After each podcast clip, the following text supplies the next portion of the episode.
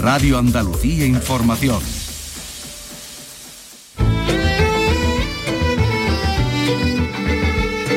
En RAI, Andalucía es cultura. Con Vicky Román. Buenas tardes y, festivas en Sevilla y en Granada en este Día del Corpus, que también se celebra en otros puntos de la geografía andaluza. En Granada casi doble fiesta, porque además de la religiosa, tienen esa otra que supone, de alguna manera, el Festival de Música y Danza música hoy en Granada y en Almería jornadas de arqueología en un día en el que además del Corpus también se celebra el Bloom's Day, el día de Leopoldo Bloom, el protagonista del Ulises de Joyce, con paseos literarios que rememoran el que los personajes de la novela se daban por Dublín aquel 16 de junio de 1904 y como lo hacen hoy por ejemplo también en Algeciras eh, por un motivo especial como nos van a contar. Y tendremos también mucho flamenco con el primer festival de flamenco que se va a celebrar en Vejer de la Frontera, en Cádiz, y del que Carlos López tiene ya algunos detalles. Buenas tardes, Carlos. Buenas tardes, efectivamente. Se celebrará del 1 al 4 de septiembre en esta localidad gaditana. Participan más de una veintena de artistas, tanto consagrados como jóvenes profesionales. Ayer se presentó en Sevilla y pude hablar con sus protagonistas. Bueno, tampoco van a faltar los libros como el que nos trae el periodista canario Juan Cruz, una novela titulada 1200 pasos en la que extrae recuerdos de su propia infancia en el Tenerife de la posguerra. De esto y demás nos vamos a ocupar ya en este espacio que realiza Ángel Rodríguez y que produce Ray Angosto. En RAI, Andalucía es cultura, con Vicky Román.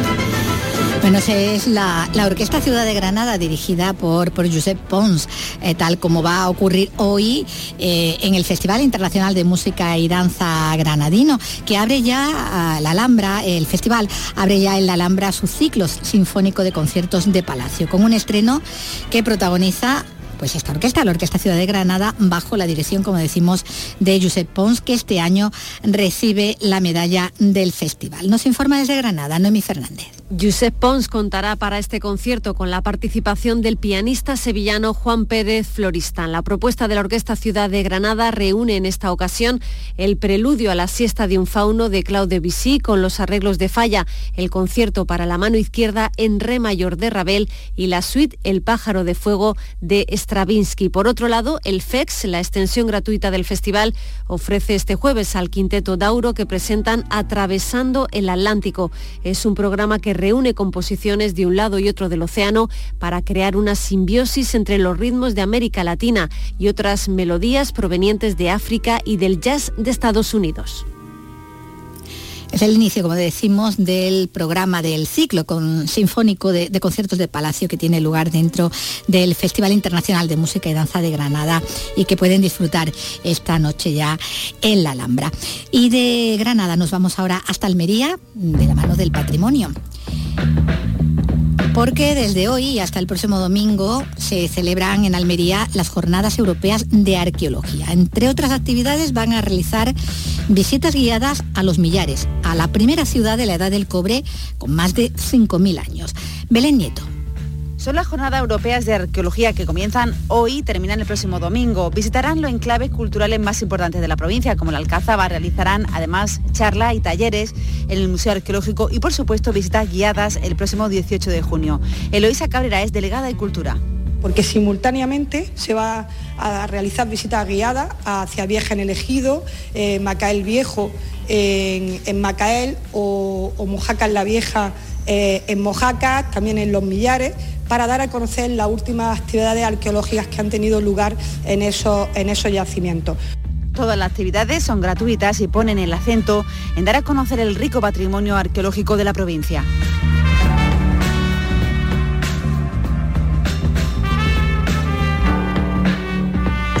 Y hoy hay más celebraciones.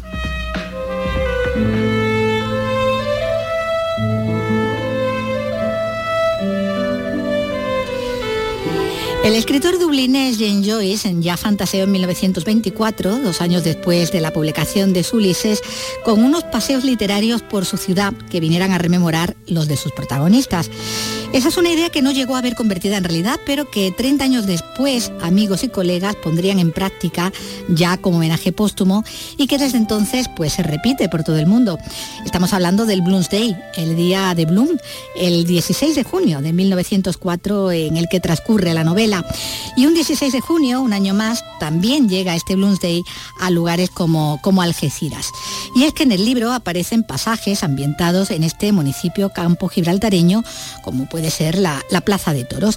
Hasta mañana viernes el Ayuntamiento ha preparado un programa de actividades que ha comenzado hoy con la lectura de fragmentos de la obra del Ulises. Ángeles Carrera. La indiferencia sin compasión de hembras previamente amables el desprecio de los varones musculosos, la aceptación Con lecturas de pasajes del Ulises han comenzado hoy en la línea dos jornadas para celebrar el Bloomsday.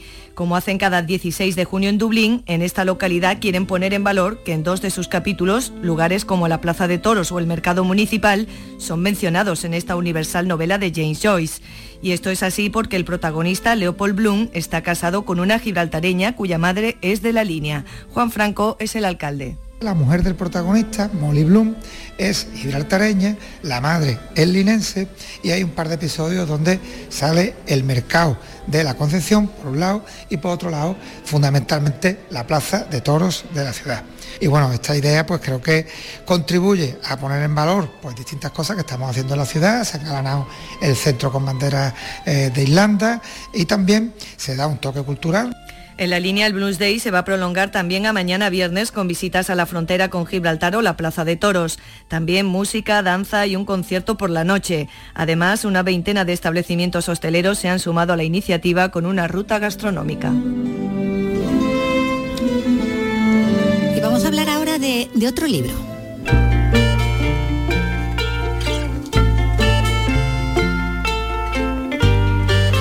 Porque el periodista canario Juan Cruz acaba de publicar la novela 1200 Pasos, en la que extrae recuerdos de su propia infancia en el Tenerife de, la posguerra, entre la pobreza y la, y la violencia.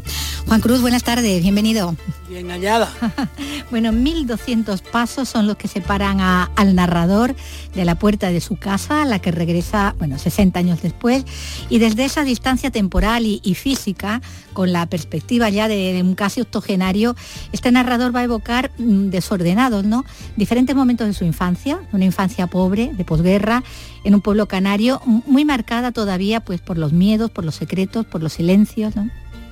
Sí, esta es una novela de la posguerra. Está situada en, Tenerife porque ese es mi pueblo y ese que yo describo es mi barrio, aunque ni los chicos son enteramente los chicos de los que yo eh, hablo, ni las historias son exactamente esas historias, aunque al menos dos de ellas sí son, que son el eje, por otra parte, de las preocupaciones eh, políticas o culturales, ¿no? En sentido amplio de lo que pasaba. La, vida de los chicos y la vida de los padres era una vida muy aperreada, como decía mi madre, ¿no? Em, nosotros no teníamos buenas escuelas, no teníamos buena comida, no teníamos buenas comunicaciones, en definitiva, tampoco teníamos dinero. Y éramos pobres. Y eso es algo muy serio. O sea, eh, ahora ah, hay mucha gente pobre. Y en efecto son pobres. Y te piden dinero por, por la calle para comer. O te piden que tú vayas a un sitio eh, para dejar y, y, eso forma parte de algo que es parece un accidente triste, pero un accidente de, la sociedad. Pero entonces... Era, era una tónica. claro, nosotros no, no pedíamos por la calle, pero no teníamos que comer. Es más, estaba prohibido pedir por, la, calle. Sí, sí. Era como estaba prohibida la pobreza. La pobreza, sí. estaba como invisibilizada, ¿no? Bueno, era la época, dices, ¿no? De la culpa, de la persecución también. Eh, el suyo es el relato de un niño que vive, como vamos a ver, asustado por lo que no sabe, por lo que callan o susurran alrededor, por palabras que él capta al vuelo sin saber del todo el significado, pero también mm, asustado por ese clima de violencia alrededor que se ha hecho pues casi natural, ¿no? Incluso para, para los niños. De hecho, comienza su recuerdo junto al muro contra el que uno de sus amigos, ¿no? Amigo, porque al final es amigo, pero le estampó la cabeza y prácticamente quería matarlo, ¿no? Sí, eh, eso me ocurrió a mí, eso, eso es verdad. Sí, sí. Eh, mientras eso ocurría, yo pensaba que no estaba ocurriendo. Porque en definitiva, cuando uno es niño, casi todas las cosas parecen ilusiones, aunque sean brutales ilusiones, cosas que no están pasando. claro. Porque tú no conoces la muerte, no conoces tampoco o no conoces bien el dolor, no conoces un montón de cosas que de pronto te están pasando a ti. Y esa perplejidad que yo sentí es la que yo quise, en definitiva, contar en el libro.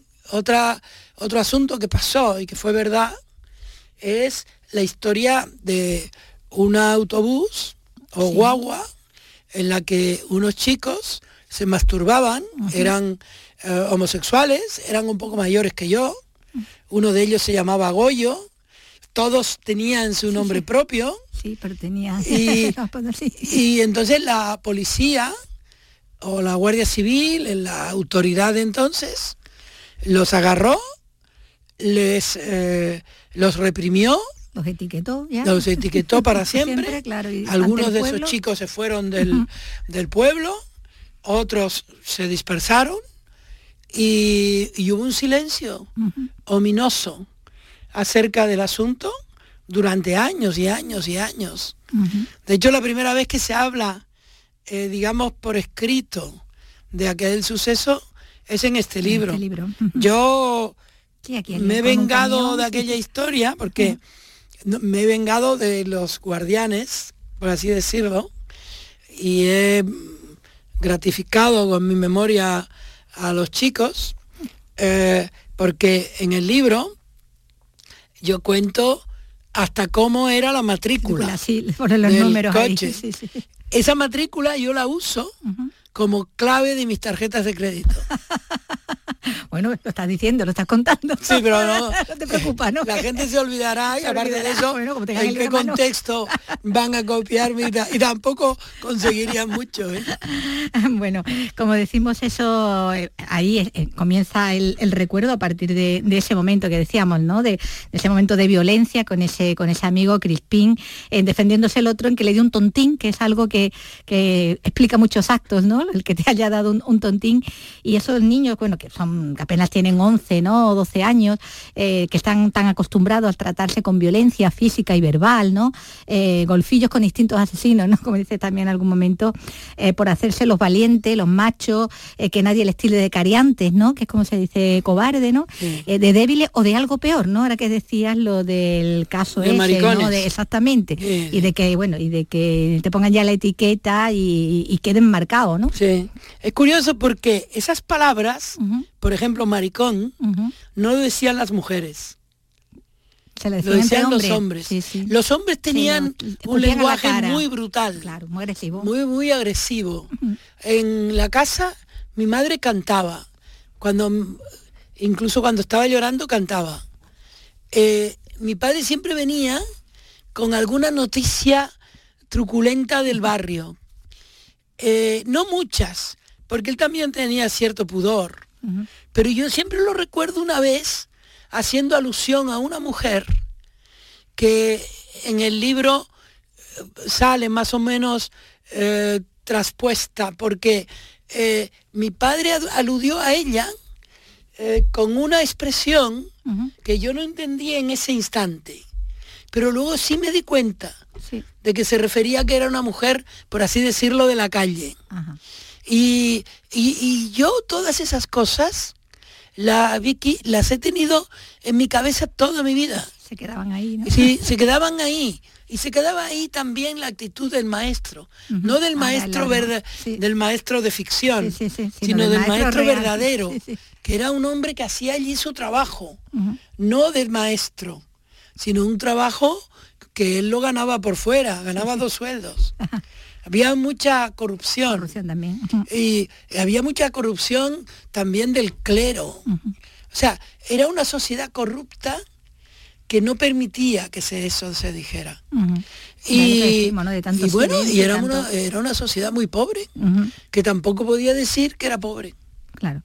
Eh, como decíamos, esos niños están acostumbrados a palearse, a apedrearse, a escupirse, a insultarse y al rato se van a bañar juntos. Y bueno y a, y a otras cosas y a otras cosas porque también estaban descubriendo sus cuerpos no como, Sí, sí, como sí, decíamos no lo de las manos solitarias y demás.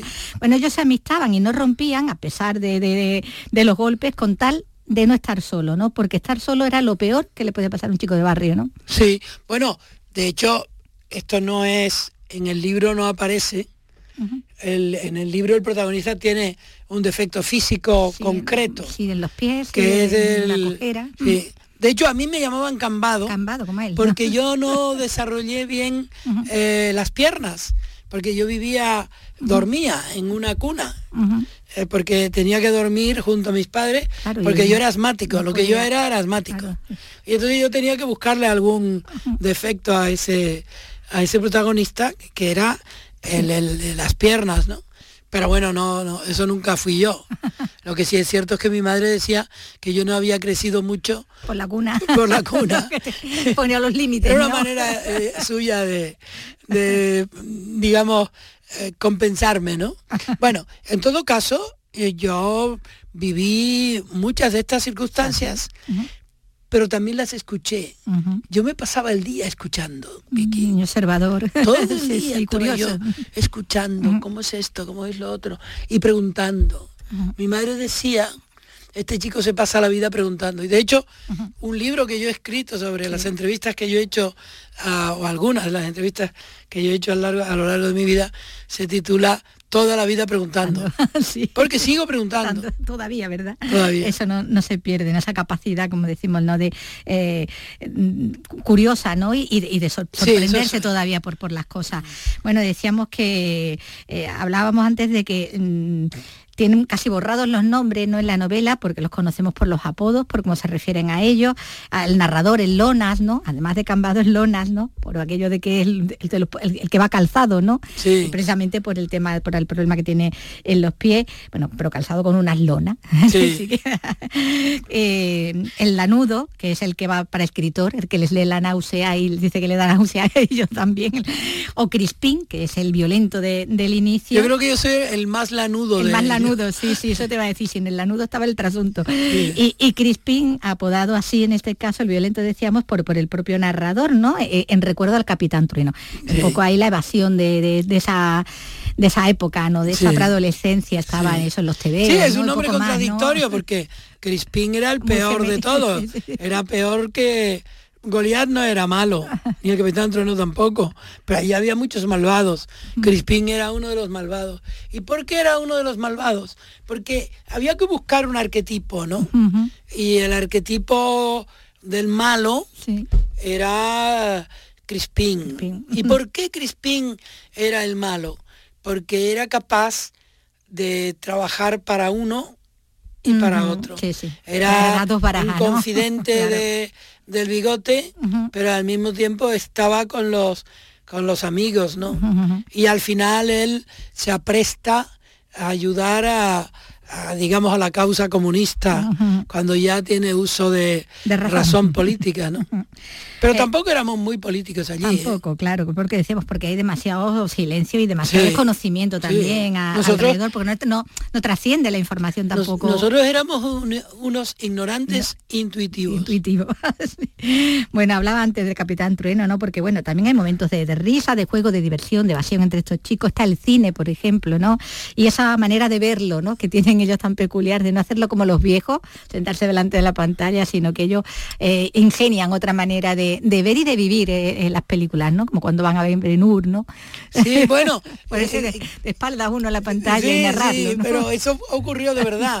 Yo trabajaba de, en una empresa de venta de automóviles y yo ponía en orden los albaranes, yo tenía 13 años. Entonces, que lo hice para comprarme la primera máquina de escribir que tuve, ¿no? Y, y, pagué el primer plazo. Luego eh, quebró la, empresa y no tuve que pagar más. Pero pagué el primer plazo. Bueno, pues en, esa empresa eh, yo era pues un uno más.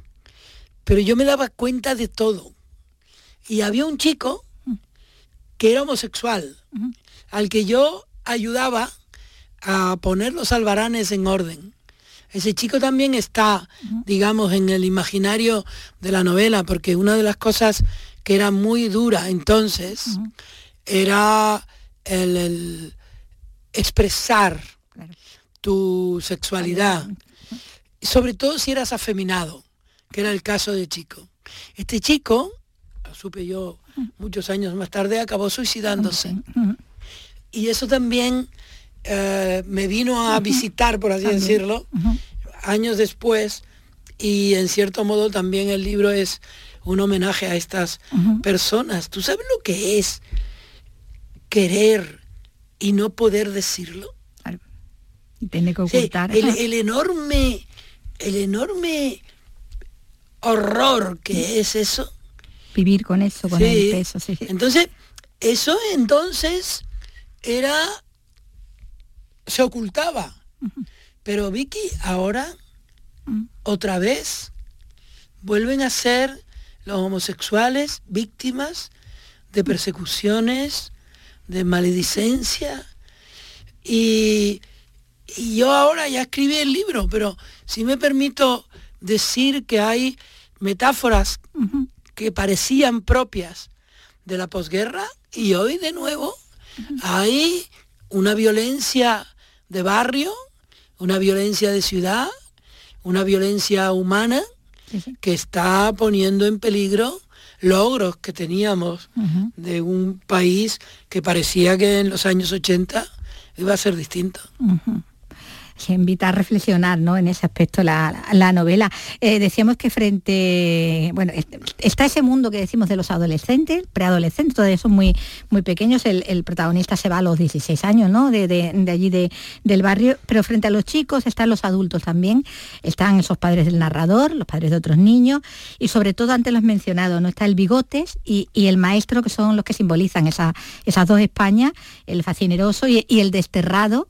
bueno, porque Canarias era una tierra, un sitio de destierro, ¿no? para muchos, eh, ese siempre bajo la vigilancia, bajo la humillación por parte del primero y víctima propiciatoria sobre la que inventar pues lo peor, ¿no? Que es lo que estábamos diciendo antes, ¿no? Y sobre la que lanzar la calumnia y una vez que la calumnia se pone en marcha mm, y los demás la difunden y se hacen cómplices, ¿no? Ya es muy difícil para la ola, ¿no?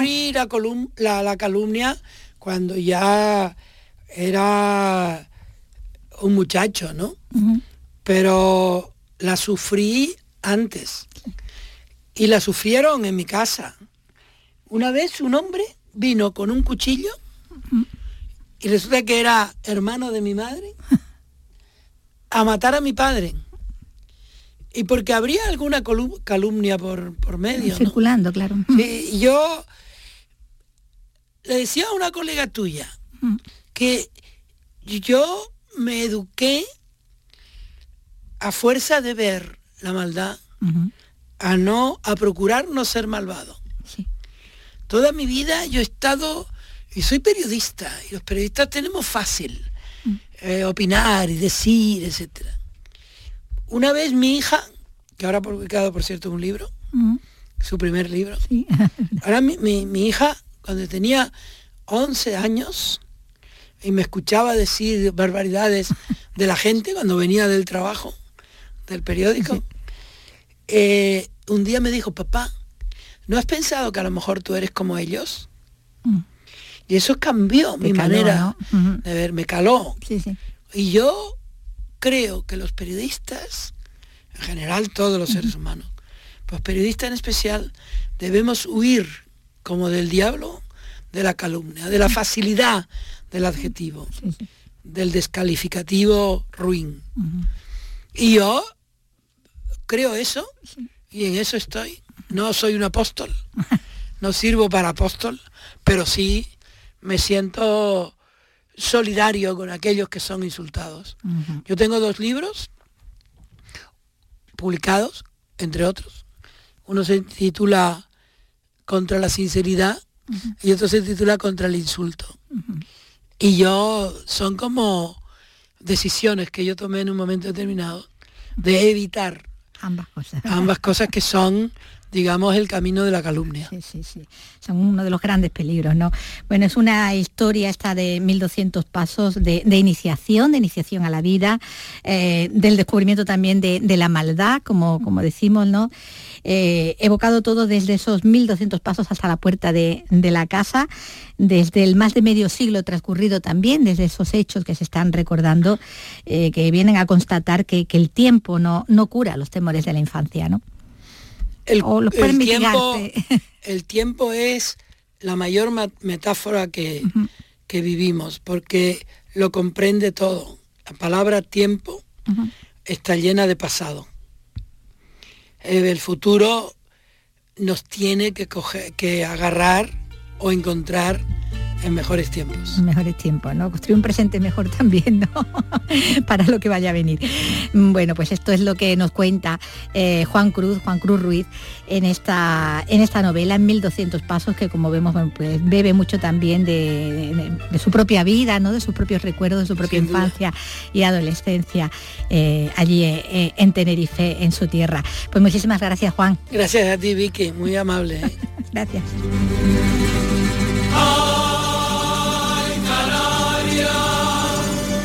La tierra de mis amores. En RAI, Andalucía es cultura. De lunes a viernes a las 4 de la tarde tienes una cita con el flamenco. Los conciertos y festivales, los recitales, los homenajes, las citas imprescindibles de este arte genuino de nuestra tierra. La mejor selección de nuestra fonoteca. Portal Flamenco. De lunes a viernes, desde las 4 de la tarde, con Manuel Curao. RAI, Radio Andalucía Información. En RAI, Andalucía es cultura.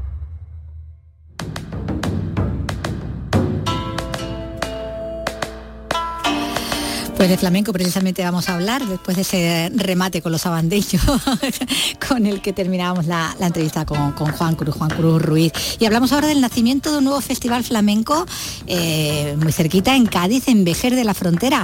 A Carlos, ¿qué tal? Buenas tardes. Efectivamente, efectivamente. Hablamos de la primera edición del Festival Vejer Flamenco. Estamos escuchando el vídeo promocional. Tendrá lugar del 1 al 4 de septiembre y ofrece un programa que incluye recitales y espectáculos de más de una venta de artistas, tanto consagrados como jóvenes promesas, nombres que van desde Olga Pericet a Juan Carlos Lérida, María Moreno, Nike Ponce, Sandra Carrasco, bueno, muchísima gente. El proyecto ha sido ideado e impulsado por la bailadora y docente Charo Cruz. Ayer se presentó en la sede del Instituto Andaluz de Flamenco aquí en Sevilla y pude acudir y charlar con algunos de sus protagonistas. Vamos a escucharlo.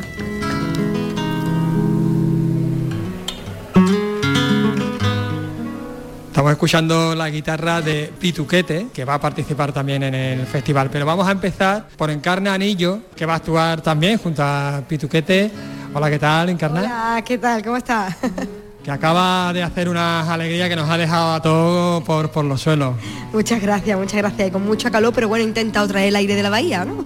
Has traído completamente. Hombre, Seguimos eh, con la ola de calor, eso es inevitable, pero bueno, un poquito de, la sal de Cádiz. Refrescando un poquito en la sal. Eh, bueno, ¿qué significa para ti, a ti como artista ganitana, como cantadora de, la tierra, participar en, este primer festival flamenco de Veje? Mira, para mí significa una parte muy importante, aparte artísticamente, porque el, nada más que ve el cartel, la cantidad de artistas increíbles que vienen, que son todos compañeros de toda la vida, a cuál mejor como persona y como artista, ¿no? Es una maravilla por ese lado, pero personalmente también es muy importante porque la directora Charo Cruz me conoce desde que era una niña y siempre creyó en mí como artista, como persona, como artista. Entonces que Charo haya mm, hecho, o sea, es la responsable de que este festival se haya hecho realidad entonces que ella haya conseguido eso como un primer festival, que a ver quién lo supera el año que viene. Tú vas a presentar tu nuevo proyecto, ¿no? Tu nuevo disco. Sí, sí, es un espectáculo que se llama Mi Alegría. Y mi alegría, como estoy en este momento, reúne muchísimas cosas. Siempre voy a llevar Cádiz por bandera porque yo creo que en Carnanillo es Cádiz, por donde se la escuche y por donde hablando, cantando, yo creo que eso no lo puedo remediar. Pero voy a unir eh, la triada maravillosa que tiene Cádiz, que es acordarme de Manuel de Falla, acordarme del carnaval, acordarme de los maestros del flamenco, o sea, toda esa, toda esa idiosincrasia que tiene el, el Cádiz oculto también, que mucha gente no conoce de Falla y eso, lo voy a manejar y lo voy a, a sumar de una manera muy bonita para reflejar en el momento que yo estoy ahora, que se llama mi alegría y el porqué de ese espectáculo. ¿Ese es tu espectáculo? ¿Cuándo se publica el disco? El, disco está, en proceso todavía porque bueno, con muchas agendas ahora que viene el verano es muy difícil de, hacerlo todavía en físico, pero de momento está el festival para presentarlo en, concierto. Bueno, pues este es un primer, un primer adelanto.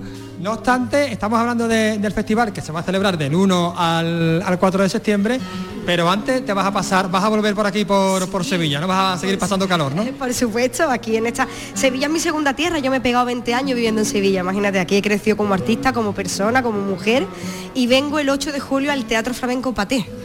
Y estoy muy muy contenta porque vengo a un concierto y además un concierto muy sin etiqueta sin, paréntesis, como yo digo, es un, concierto muy libre, donde me van a ver una encarnadillo muy realizada en la música, en el flamenco y en todo lo que me pidan. Seguro que sí. Y también va a participar en el concierto, por supuesto, este pedazo de artista que, nos está sirviendo de banda sonora, Pituquete, que llega directamente desde la Cádiz que llega, que da un poquito al Pacífico, desde Chile. eso, eso, desde Chile. Poquito, tenemos ahí un punto en común, ¿no? En realidad, para estar tan lejos tenemos mucho más en común, yo creo que con España, con los alemanes o con incluso los franceses, ¿no? Eh, hay una comunión cultural, eh, incluso un, ida y vuelta que sigue vivo. Y al final se nota en todo. En Chile se toca la guitarra, la música tradicional también tiene esta cadencia. Y se lleva las palmas así, como la bulería. Entonces, dice, hay, hay conexión, aunque no quieras verla, está. ¿Tú qué crees que aportas a la guitarra flamenca? Yo creo que, eh, bueno, siempre es pretencioso decir qué aporta uno a la guitarra flamenca, pero creo que hay un ida y vuelta un poco olvidado, porque normalmente en el flamenco se ha tomado el ida y vuelta como algo centroamericano. Pero hay en la escuela de guitarra, por ejemplo, del folclore argentino, chileno, peruano, el sur de Brasil, una escuela riquísima, eh, llena de tipos de rasgueados, de ritmo, de soniquete, muy bonito y que de alguna forma no se conocen tanto eh, y hay unos exponentes increíbles, vivos y que ya no están. Y eso es importante tenerlo en cuenta porque es parte de la escuela, me parece que es de las escuelas fundamentales de guitarra en el mundo, dentro de la flamenca, la clásica, jazz manouche, todos esos estilos. Bueno, pues ya tenemos aquí con nosotros a, la directora de toda esta maravilla, a la ideóloga también, a Charo Ramos. Hola, ¿qué tal, Charo? Hola, encantada. Aquí estamos muy ilusionadas y muy contentas de cómo ha ido todo el evento. ¿Cómo se te ocurrió a ti esta idea? Pues mira, allí en un porchecito en la muela, donde tengo el espacio de creación, con mi compañera Paula Ginés, después de todo esto que había pasado de la pandemia, venga, vamos a crear una bolsa de trabajo para los artistas, para los compañeros, eh, y empezamos así mm, a hacer otra cosa que no tenía nada que ver. Y, bueno, uno de era como en tres pasos, queríamos hacer tres momentos. Y uno de ellos, el último, era hacer un festival como de flamenco para el último día. Pero ya empezamos a trabajar sobre el festival, sobre el festival, empezamos a, le fuimos al ayuntamiento para pedirle permiso si no lo hacían. Entonces, total, que esto que empezó humilde se fue abriendo, abriendo, abriendo y ya tenía una necesidad ya de, de dedicarnos solo al festival porque era ya como un trabajazo, no era nada humilde, al final empezó a ser ambicioso, empezaba a llamar amigos para contar con ellos y eran mm, de primera figura, como Olga Pericé, Marco Flores, y todos me iban diciendo que sí, total, que al final hubiera tenido día para el festival, me quedé en cuatro, pero me dejan un poquito más y creo que lo convierto en una semana, vamos. Es que hay figuras de, primer orden, como Olga, como Marco, también jóvenes, ¿no? Festival muy abierto, ¿no? Sí, es muy abierto. Hay artistas emergentes, eh, todos con una calidad muy buena, pero pues que son menos reconocibles, menos reconocidos. Y aparte también de, de utilizar estos artistas, también hemos querido abrir completamente las propuestas del flamenco, tanto de la más clásica a la más tradicional, como a la más vanguardista. Queremos ahí reunir a, todas la- las formas que hay ahora y los sentimientos que hay en el flamenco. Eh, lo único que queremos es que haya calidad y que haya alma. Ver todas las versiones del flamenco, ¿no? Desde la tradición a la vanguardia, también con una visión hacia la infancia. Y también, bueno, lo infantil, como porque queremos también acercar a, a la parte, digamos, de infantil y a la juventud, también en la programación nos fue muy interesante y crear una propuesta infantil para que los niños vinieran. ¿eh? Ellos vienen de Jerez y es un, un teatro que también es mm, eh, educativo para, digamos, ir educando al niño con, con guiñoles y con muñecos de guiñol y flamenco en vivo, pues acercándole a los palos del flamenco, al baile, es súper divertido. Y bueno, aparte de eso también pues estamos con flamenco pop, con flamenco jazz, con flamenco hipertradicional, con un flamenco, por ejemplo, muy de vanguardia también, que es muy interesante, que hemos cogido a Juan Carlos Lérida y viene con una propuesta y le hace una entrevista. En un principio allí vienen muchos famosos y dijimos, venga, vamos a, a convocar a un famoso. Pero luego, pensándolo bien, dijimos, queremos acercar el pueblo. Y entonces mm, allí hay un carnicero que es muy, muy famoso, Paco Melero, que es emblemático por su lomo en manteca.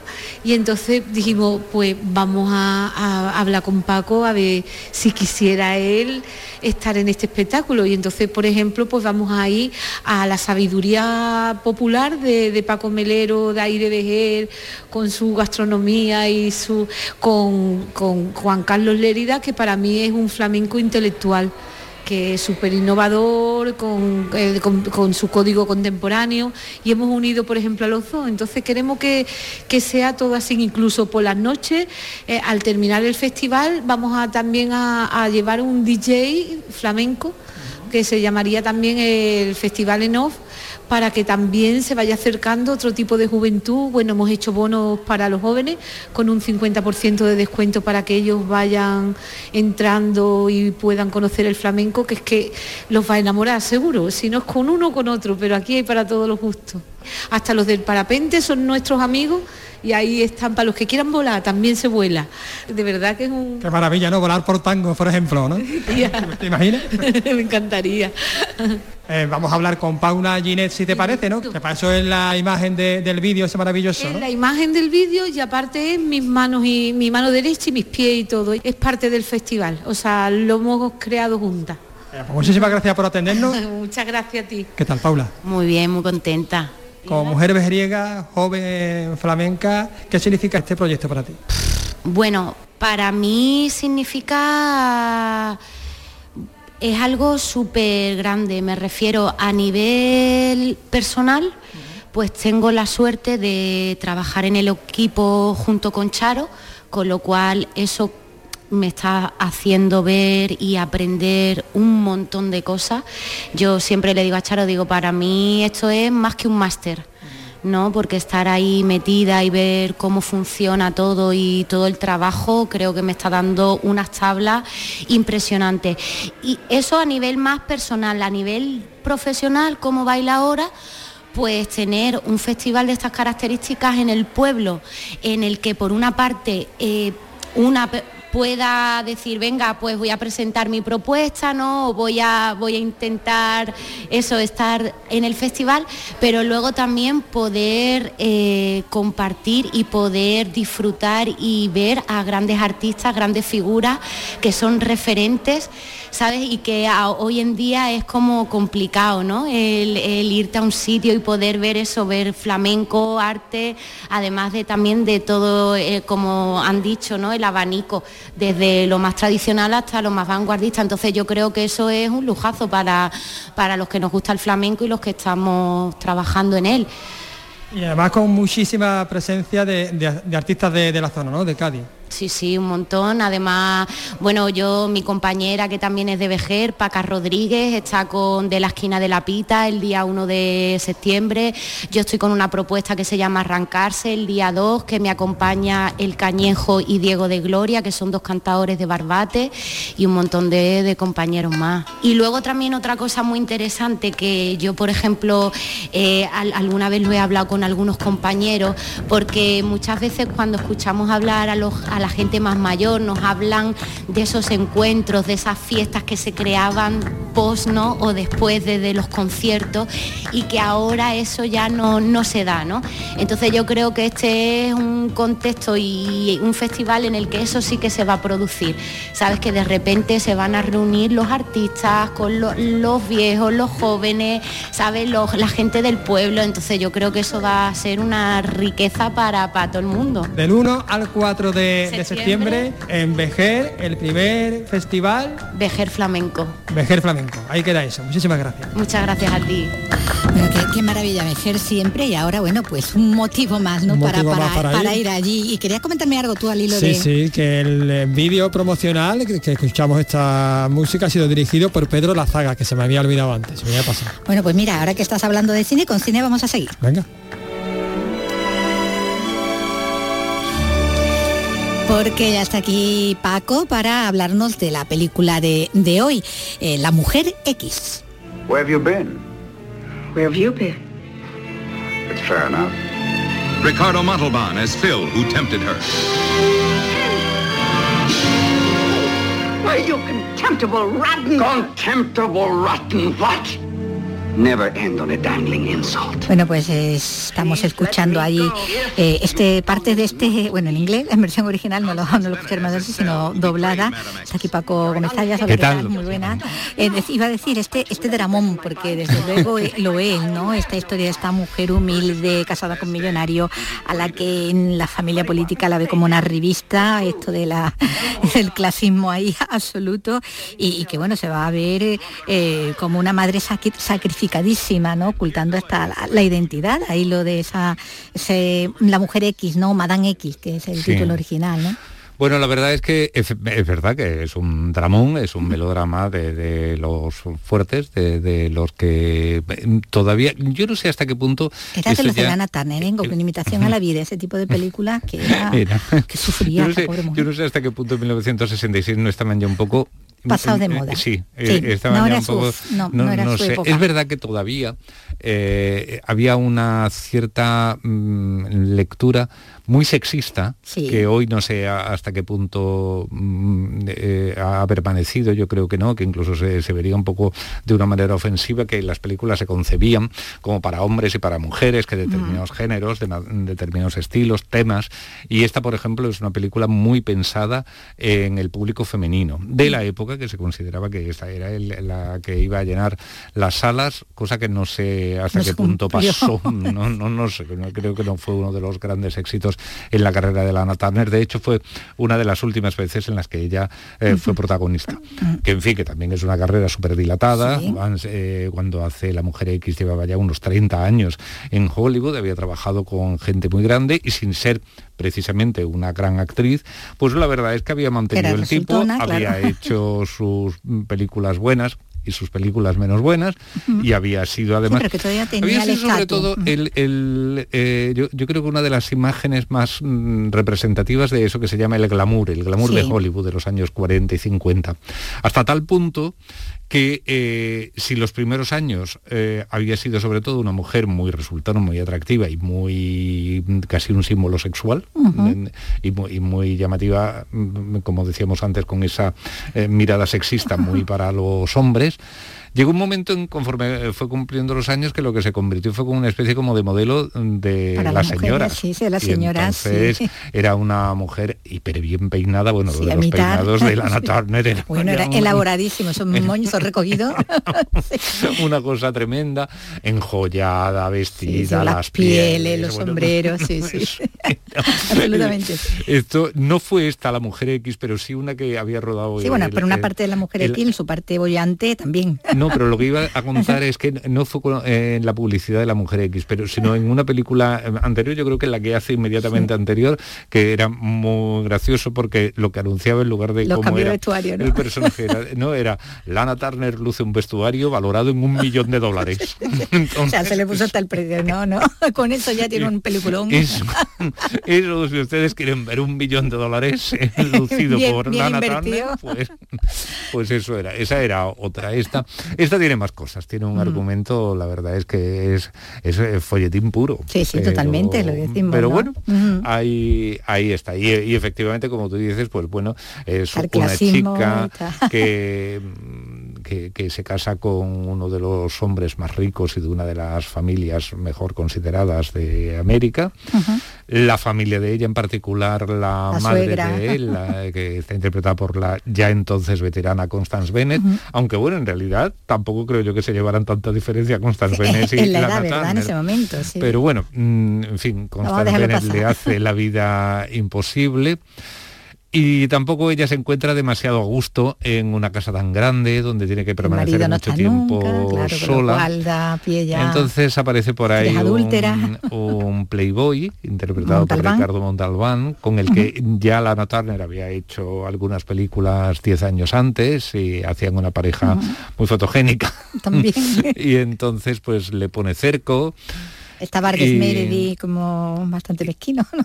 Bueno, eso, eso, viene después, porque es que, en fin, no vamos a contar no, toda no vamos a destriparla. No vamos a contar toda la que, Claro, que hablábamos que era una historia de, juego de identidades, Digamos que hay esta Exactamente. o sea, hay escalada social, hay descenso, hay un poco de alcoholismo, hay malos tratos, hay, de todo, por eso te digo, si es que era para por parte de los hombres, hay mm, un, poco de cárcel y hay, juicios. en fin, es que la, la, película tiene de todo.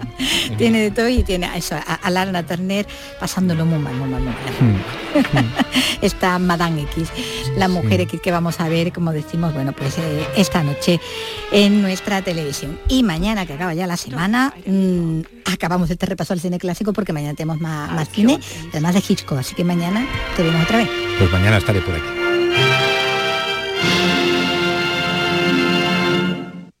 En RAI Andalucía es cultura. Bueno, ¿qué os parece de, si del cine nos vamos al circo? Porque estamos ya en la recta final del Festival de Circo Contemporáneo Circada, con el Circo Social de Circápolis como protagonista. Carlos. Así es, Vicky, la última semana dedicada al circo participativo y social. Hablamos de muestras populares, del cierre de la sección oficial y por supuesto de Circápolis, este proyecto de circo social que nació hace unos añitos, en 2018. Hablamos ya con el director de Circada, con Gonzalo Andino y con Germán López, que es uno de los coordinadores junto a Rebeca Pérez de Circápolis. Gonzalo, vamos a empezar por, por ti, si te parece. ¿Qué tal la participación de, de Circada este año? Pues bien, la verdad es que muy buena, tal como sospechábamos y anunciamos desde, desde el inicio, desde que inauguramos, pues de alguna forma esto era un poco volver al tono festivo, al, carácter abierto que ha tenido siempre el Festival Circada, que bueno, en 2020 y 2021 lo celebramos igualmente, pero claro, con todos los condicionantes propios de la pandemia, con aforos, aforos restringidos, todo mascarilla, aforos muy pequeñitos, y ahora pues así está siendo la verdad que pues muy emocionante volver a ver las plazas llenas de gente, los corros grandes, eh, poder vernos las caras, las reacciones del público, pues en, una disciplina además como es el circo, ¿no? que también es tan reactiva con el público, o sea que la verdad que estamos muy contentos y de momento pues miles de personas que ya han pasado por, por el festival. Tengo por ahí que, que unas 13.000 espectadores y todavía nos queda nos quedan unos días. Por cierto, Gonzalo, eh, enfilamos la última semana. Hoy eh, ya hay actuaciones, ya hay eh, propuestas en, en varios sitios de la ciudad, ¿no? Sí, hoy es un día, de hecho es un día bastante importante, un día grande. Hoy tenemos una de, esas actividades mm, participativas y que de las que hablabas al principio, pues viene la primera muestra de uno de los dos espacios de circo de, Sevilla que, van a estar en Circada. Estos son espacios donde durante todo el año pues hay, hay escuelas de circo, hay entrenamiento, hay ensayos, hay compañías residentes. Son espacios que de alguna manera dinamizan el, el circo en la ciudad, que, que hay muchos circos más allá de las fechas de junio en las que se hace circada y aquí pues también se trata un poco de ponerlo, eh, de hacerlo visible, ¿no? También en, eh, dentro del festival. Este, hoy en concreto es espacio vacío, mañana será un espacio que se llama La Nave, el protagonista, y aparte de, de, la, de, su, de su muestra que haremos en las setas, también actuará la compañía extremeña Circo Vaya en las setas, y luego en la Alameda pues tenemos una de estas joyitas que traemos todos los años, tenemos a la compañía Soralino, que es una compañía francesa que ya estuvo actuando ayer, y que hemos tenido la suerte de que está en un paréntesis por una cuestión de mm, también de pandemia y de crisis del Circo del Sol, que ellos están trabajando realmente en el Circo del Sol, pero con su propia compañía, pues ahora mismo han, tenido una temporada libre que hemos aprovechado para traerlos a Sevilla. Pues hay que, no, hay que, no hay que perdérselo, ya que, los tenemos cerquita. Eh, Gonzalo, eh, Circápolis, eh, este proyecto de circo social nació de Circada. ¿Qué significa para, para vosotros ser el germen de una iniciativa así? Hombre, pues evidentemente es algo importante, necesario, eh, también que tiene mucho sentido dentro de lo que es la filosofía del festival, que nosotros pues al final lo que hacemos más allá de mostrar una serie de espectáculos es desplegar eh, un abanico bastante importante de proyectos, es cada siempre lo defendemos como un proyecto de proyectos y el circo social era algo que, habíamos tocado, pero de una manera quizás más, más superficial, como colaborando, curiosamente colaborando siempre con, con eh, proyectos en los que estaba Germán, que lo tenemos al otro lado también, Germán también conocido como Chicharrón Circo Flamenco, que también ha sido como compañía coproducida por Circada, ganó Panorama hace dos años, en fin que tenemos un vínculo con él muy grande y la verdad que sobre todo fue eh, por su insistencia, por no por no por, no decir otra cosa, por su insistencia y por su y por sus ganas también de que diéramos un paso más en, en, ese sentido del circo social, pues en 2018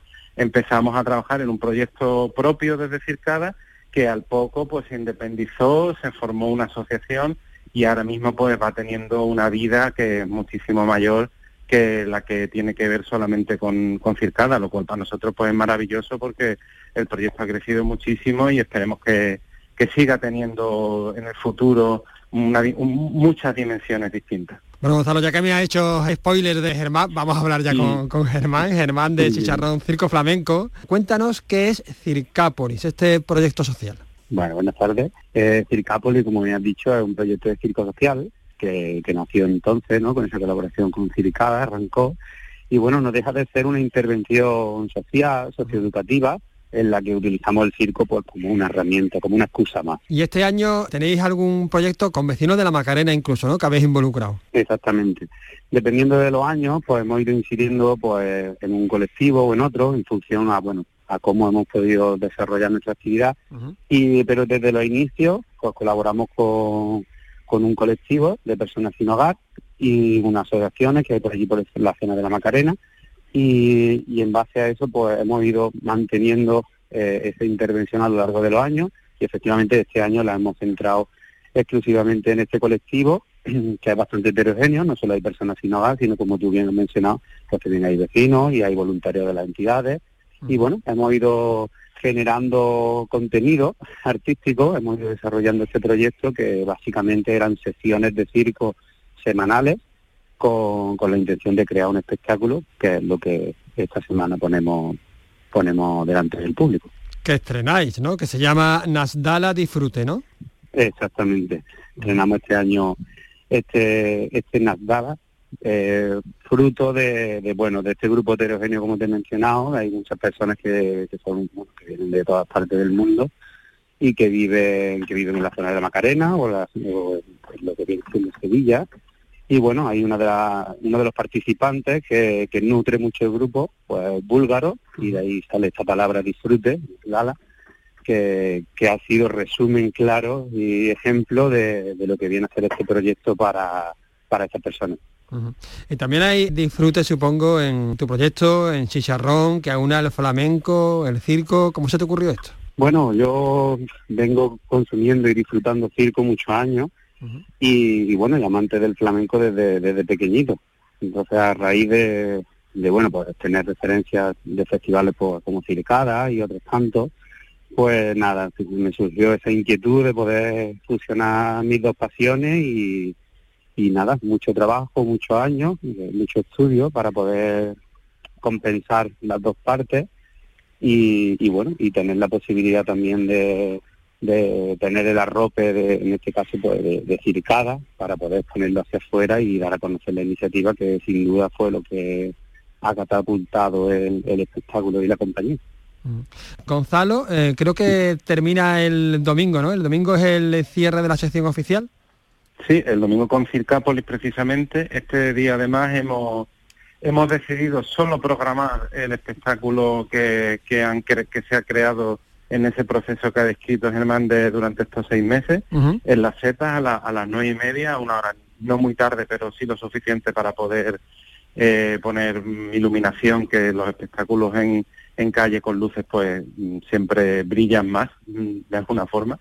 Y, y bueno, pues eso va a ser un, una- un final, pues yo creo que muy, muy emocionante. Ya el año pasado también cerramos el festival con otro proyecto que tenía unas características en parte comunes con personas que tenían diversidad funcional de una compañía catalana que se llama Amur.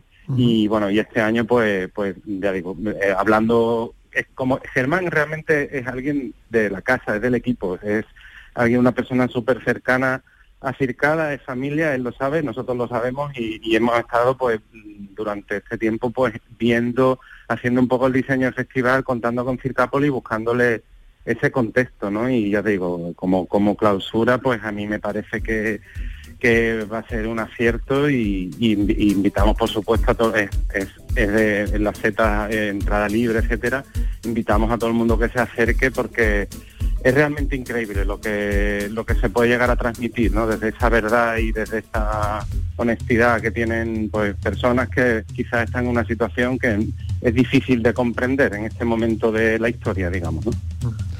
Bueno, pues de eso se trata. Vamos todos a emocionarnos con Circápolis y con Circada. Muchísimas gracias a ambos por, por atendernos. Pues muchas gracias. En RAI, Andalucía es cultura. Alejandro, Alejandro, Alejandro. Bueno, hablaban de, hablabas de emocionarnos, ¿no? Bueno, es- ahí, ahí están emocionadas. Ahí está emocionada por, por Alejandro Sanz. sí. las fans, este es eh, el ambiente ¿no? que precede a ese concierto tan esperado a partir de las diez y media de la noche en el Benito Villamarín de- Sí. del cantante, bueno, de origen gaditano, ¿no? De ascendencia gaditana por lo menos. bético también, por cierto. Bético también, Alejandro Sanz, eh, bueno, que no sabemos si, si hará subir al final al escenario como lo pedía no Joaquín, que, que tenía muchas Bueno, yo no, ganas. lo- yo No lo no descartaría, ¿eh? Eh, No lo descartas en Yo creo que absoluto, por, ¿no? por ambas partes hay entendimiento. Sí, O sí. sea que puede ser un fichaje, un nuevo fichaje para, para, su el- gira. para el concierto. Bueno, y estamos escuchando de fondo, vamos a escuchar un poquito mejor este tema, Volver a Sevilla, que es un inédito, ¿no? De- del- del artista. Quisiera estar de nuevo allí y contemplar Triana en el mes de abril y regresar pronto aquí para Bueno, no ha vuelto en abril, lo ha hecho en junio, además con toda la ola de, de calor. Y con 40 grados, con sí, los sí. 40 grados, que se va a sentir bastante también eh, esta noche, que bueno, a partir de las 10 y media esperamos que, que refresque No, por lo esa menos ya no hace esa- un esa poquito, ¿no? que dé un poquito de, de tregua. Bueno, pues como decimos, muy esperada. Ese, ese concierto de, de Alejandro Sanz esta noche eh, en Sevilla. Y con Alejandro Sanz, pues, pues vamos a, a despedirnos ya, ya por hoy. Eh, con otro temita ¿no? de, de él, quizás bueno, ya más conocido. Estábamos con un inédito, con uno de los, de los populares, clásicos, de los que sus claro, de los que claro la que sí. gente pues eh, tararea con él, ¿no? Ya que no me dejas, ya que te enamoro una vez más antes de que llegues a la puerta, a que no, a que no me dejas, ya que hago que recuerdes